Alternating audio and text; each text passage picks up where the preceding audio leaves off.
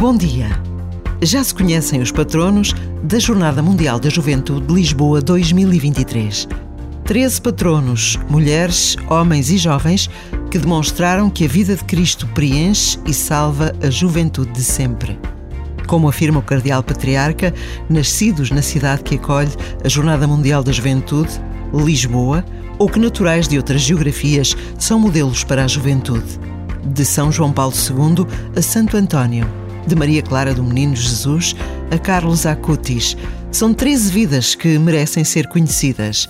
A eles se confia a preparação e a realização deste extraordinário acontecimento que vai acontecer de 1 a 6 de agosto de 2023 em Lisboa, mas que já mobiliza o país inteiro.